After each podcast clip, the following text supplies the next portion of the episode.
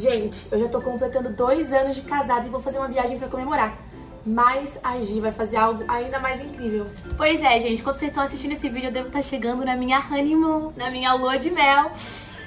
E aí? Você é casado? Você é solteiro? Are you married? Are you single?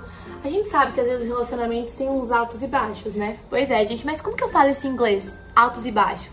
I have no idea.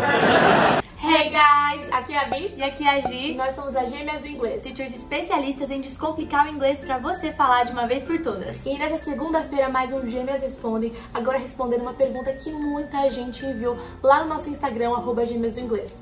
Como é que a gente fala altos e baixos em inglês? Sabe aquelas expressões, né, Gi, que são tão simples, mas que às vezes quando você não sente confiança em usar no inglês, a tua frase fica incompleta? Pois é, e o melhor jeito de fixar uma expressão como essa é ver ela dentro do contexto. Então a gente vai falar algumas frases e você vai sacar qual que é a expressão e depois a gente volta pra conversar. Every relationship has its ups and downs. Every relationship has its ups and downs.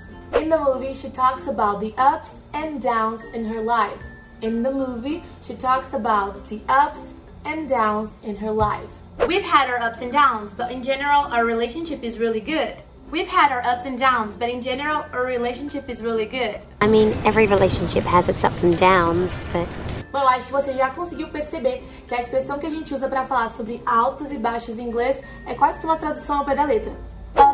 And downs. E você pode usar para falar sobre o jeito que você se sente, sobre uma empresa, sobre um comércio, sobre negócios, sobre relacionamentos também. E se você preferir, você pode usar uma versão bem parecida, só que um pouco diferente, que é highs and lows. Highs and lows. Dá na mesma, gente, é a mesma coisa.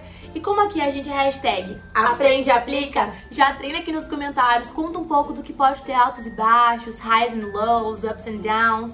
Well, you know, every business has its ups and downs. A gente adora esse quadro Gêmeas Respondem justamente porque a gente consegue responder as dúvidas mais recebidas e essa é uma das dúvidas campeãs. Então não se esquece também de já mandar esse vídeo para algum amigo seu que às vezes tem altos e baixos em relação a relacionamento, vida, trabalho, para que ele saiba usar essa expressão em inglês também. Não se esquece de deixar um like nesse vídeo pra gente perceber que você gostou. E se você ainda não é inscrito no nosso canal no YouTube, nos ajude aí com a meta de 25 mil inscritos, né? Pois é, Então compartilha com todo mundo. E a gente se vê no próximo vídeo. See you, bye bye!